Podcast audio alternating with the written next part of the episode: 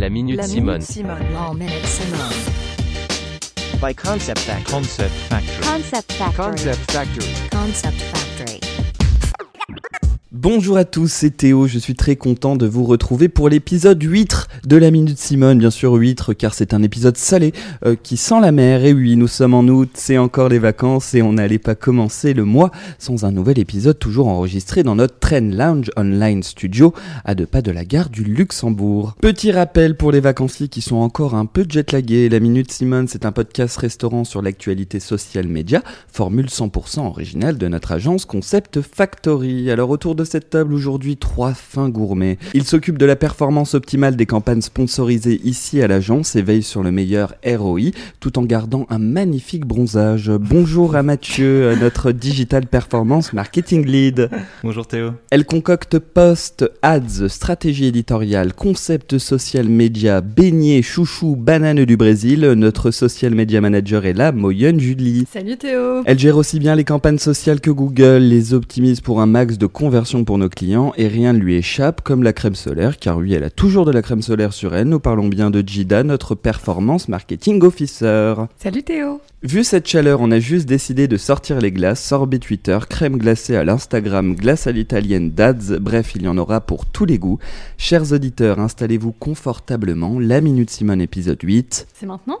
C'est maintenant. C'est maintenant Non, non, non, c'est maintenant. Alors on va commencer par le sorbet Twitter. On va pouvoir enfin clôturer la saga la plus chaude de l'été, le rachat de Twitter par Elon Musk. Alors entre tromperie, trahison, disgrâce, tout cela ressemble à un beau fiasco. Petit rappel, Elon Musk avait signé un accord pour le rachat de Twitter avec une valorisation de 44 milliards de dollars. Le 8 juillet, le patron de Tesla et SpaceX a mis fin unilatéralement à cet accord au motif que la société basée à San Francisco aurait selon lui menti sur la proportion de comptes automatisés et de spam sur sa plateforme. Twitter a ensuite lancé des poursuites contre le multimilliardaire pour le forcer à honorer son engagement. La juge chargée du dossier a indiqué que le procès se tiendrait en octobre et qu'il durerait 5 jours. Alors est-ce que ça vous surprend, euh, toute cette histoire au final? Alors moi ça m'étonne un petit peu euh, par rapport à, à- à cette news. Euh, Il y a quand même des grosses pénalités qui sont en jeu et euh, quelqu'un de très intelligent comme Elon Musk, ça m'étonne qu'il soit dans ce type euh, finalement d'affaires. Mhm. Oui, effectivement, c'est assez étonnant, mais on peut se poser la question de savoir si ce ne serait pas une stratégie de la part d'Elon Musk pour essayer de renégocier le prix. Euh, là, effectivement, je pense qu'il joue un, peu... à- c'est un peu qui tout double, quoi. Donc on va quand même attendre euh, octobre pour savoir la vraie finalité, le twist final de cette enquête. On va passer tout de suite à la crème glacée. Alors, euh, dans cette crème glacée, il y aura trois boules d'Instagram, une boule Reels, une boule sponsor et une boule influenceur. Alors, première chose à savoir sur les Reels, c'est qu'Instagram veut maintenant faire de ces Reels son unique format de vidéo. Chaque vidéo publiée à partir de maintenant sera convertie directement en Reels. Oui, donc on comprend vraiment que Instagram essaie de garder les utilisateurs sur l'application le plus longtemps possible. Euh, je pense aussi qu'ils ont pour ambition d'intensifier la recommandation de contenu et euh, à travers les Reels, qui offrent en fait une, façon euh, plus immersive et beaucoup plus divertissante de regarder et de créer des vidéos. Du coup je suis assez d'accord avec toi euh, Jida. Euh, par contre j'ai vraiment l'impression moi de mon côté qu'ils savent pas vraiment ce qu'ils vont faire euh, par rapport à Instagram. Donc euh, il y a Adam Mosseri, euh, le PDG d'Instagram Mhm. qui fait partie du Le groupe du groupe Meta, euh, qui a donné plusieurs interviews. euh, et donc il y a quelques temps, il donne une interview en disant qu'ils vont se rapprocher du format vidéo. Et là hier, euh, il a fait une, une nouvelle interview où, où il dit que ben, finalement ils ont échoué, mais que s'ils échouent pas, c'est qu'ils sont pas assez audacieux. Ça veut dire qu'ils font des tests. euh, ils essayent de se rapprocher de la plateforme TikTok parce qu'ils voient qu'il y a une grosse croissance euh, dessus et qu'ils ont peur. Mais on a vraiment l'impression qu'il n'y a pas de pilote dans l'avion, qui font des tests et qu'ils savent pas où ils vont. Oui, c'est vrai que jusqu'à présent, on a l'impression qu'ils essaient de copier TikTok, euh, qu'ils n'y arrivent pas vraiment, euh, mais euh, on, on- on se rend compte quand même qu'ils tentent des nouvelles choses, à savoir, euh, euh, ils ont mis en place pas mal de, de fonctionnalités qui permettent euh, de manquer au manque d'inspiration des utilisateurs, c'est-à-dire euh, il y a des gabarits sur lesquels on peut euh, s'inspirer, poster des reels. Euh, ils ont aussi ajouté une fonctionnalité qui est un peu comme euh, ce que propose BeReal, c'est-à-dire des photos qui vont être prises avec les deux caméras, face et front.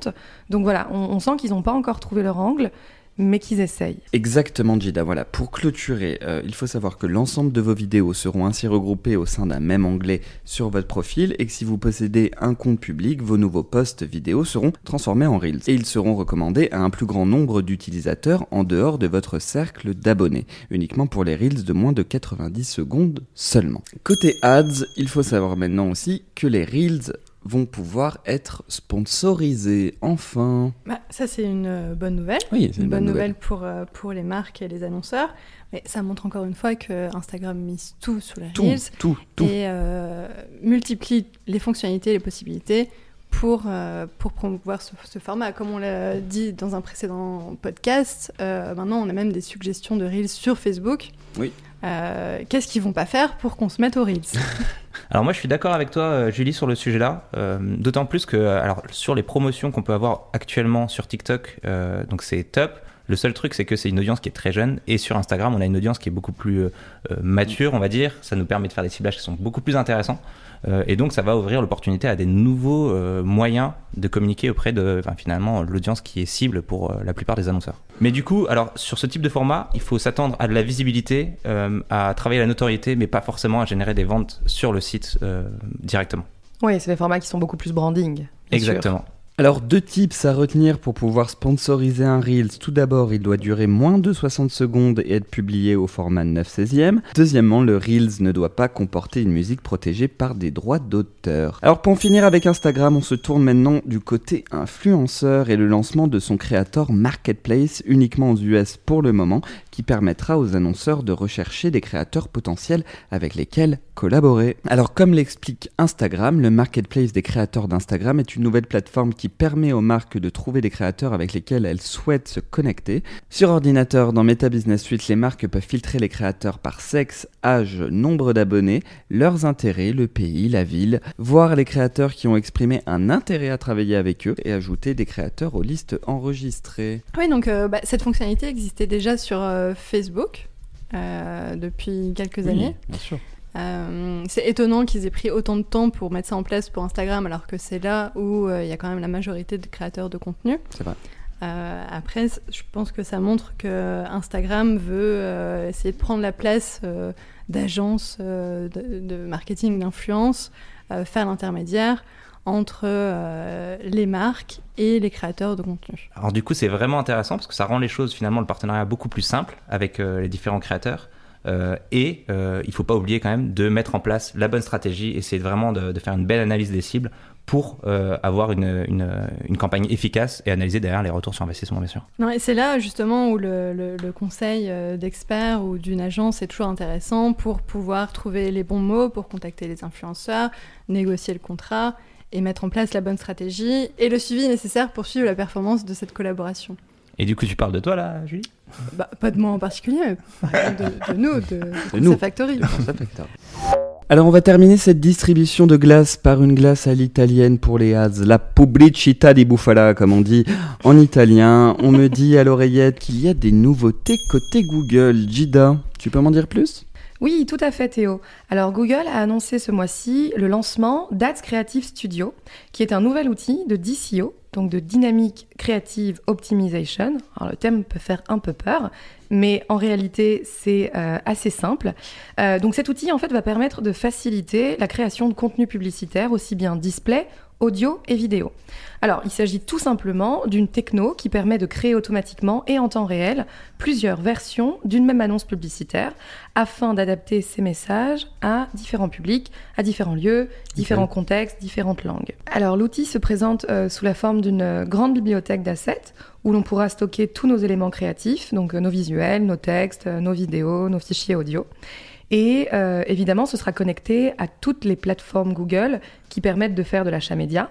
Il faudra simplement indiquer lors de la programmation de nos campagnes quel est l'élément ou les éléments qui peuvent être interchangeables dans les créations et en définir en amont un ensemble de règles qui vont permettre de créer dynamiquement euh, nos annonces par la suite.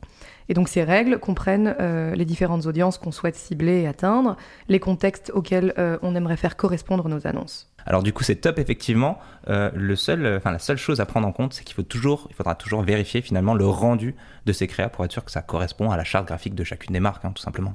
Exactement. Alors Mathieu, on va rester avec toi. On m'a dit qu'il y avait aussi des nouveautés côté ads euh, sur Meta. Effectivement, donc euh, il y a le lancement euh, qui se fait euh, sur Meta de MetaPay. Ok. Euh, donc alors c'est pas une solution qui, euh, qui vient d'arriver parce que ça vient de, quand même de Facebook Pay euh, qui a été lancé en 2017 euh, déjà et qui permettait finalement de faire des transactions entre amis ou euh, euh, avec ses contacts finalement Facebook.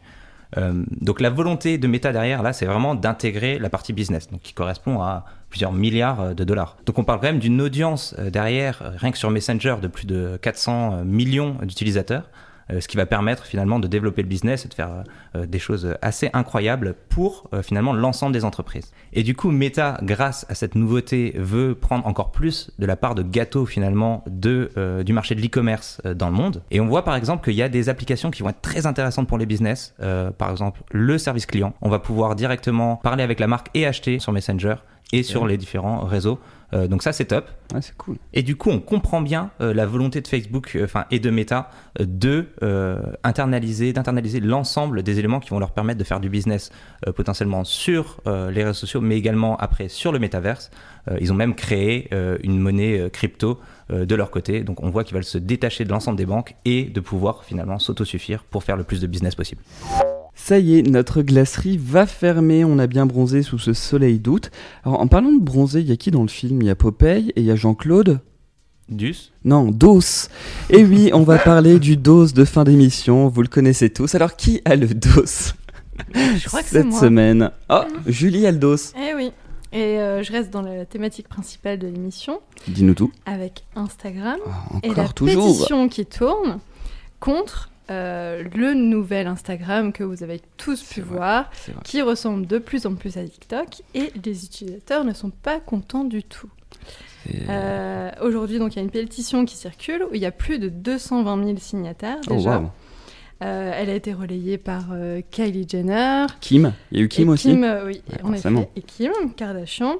Euh, à savoir que bah, ces personnes-là ont quand même beaucoup d'influence. Et par exemple, il y a quelques années, euh, Kylie Jenner avait Ah oui. fait perdre plus de 10 milliards de dollars à Snapchat en annonçant qu'elle allait plus utiliser l'app. Ouais, l'application, ouais, c'est fou. Donc euh, il y aura sûrement des retombées pour Instagram. C'est vrai que, enfin comme on a pu le dire, ils essayent de plus en plus pousser le format Reels. Ça ressemble de plus en plus à TikTok. On en Et peut au plus. final, à quoi bon avoir deux applications? Où on voit les mêmes contenus Je pense que c'est pour ça qu'il y a beaucoup d'utilisateurs qui ne sont pas contents et qui ont envie de revenir à un feed où on voit les posts Oui. de ses amis, Des petites photos euh, toutes des petites photos et plus que des vidéos à la TikTok. Alors moi personnellement, euh, juste pour rebondir là-dessus, euh, j'ai supprimé Instagram euh, parce que je suis un grand fan de Kim euh, et du coup euh, ça m'a complètement chamboulé. euh. C'est vrai, hein, on conditionne nos vies euh, grâce à cette famille Kardashian, donc euh, merci à elle. Et puis on va suivre euh, l'affaire pour voir euh, est-ce que Instagram va revenir en arrière ou non. Voilà, l'émission est officiellement terminée. Chers auditeurs, est-ce que vous avez aimé la Minute Simone? Oui. Alors commentez nos publications Concept Factory sur les réseaux sociaux. Parlez-en à la pause café, à votre mariage. On peut même en parler pendant les baby showers. Je sens que le prénom Simone euh, va redevenir tendance. On espère vous avoir régalé et on vous dit à très bientôt. Comme d'habitude, en ASMR, tout doucement pour nos auditeurs. Au revoir à tous. À bientôt. Prenez soin de vous. Bisous, bisous. Ciao. Vive les Kardashians. Je suis née le même jour qu'elle. C'est ça que je voulais dire tout à l'heure. Je te jure, 21, 21 octobre, elle est née comme moi. pourquoi tu l'as pas dit ça Mais parce qu'après, je me suis dit, c'est hors contexte. Non, non, non. Oh. les- D'ailleurs, écoute bien, écoute bien. maintenant. L'émission va finir là-dessus. Allez, ciao C'était la Minute Simone. C'était la Minute Simone. by Concept Factory. Concept Factory. Concept Factory. Concept Factory. Concept Factory.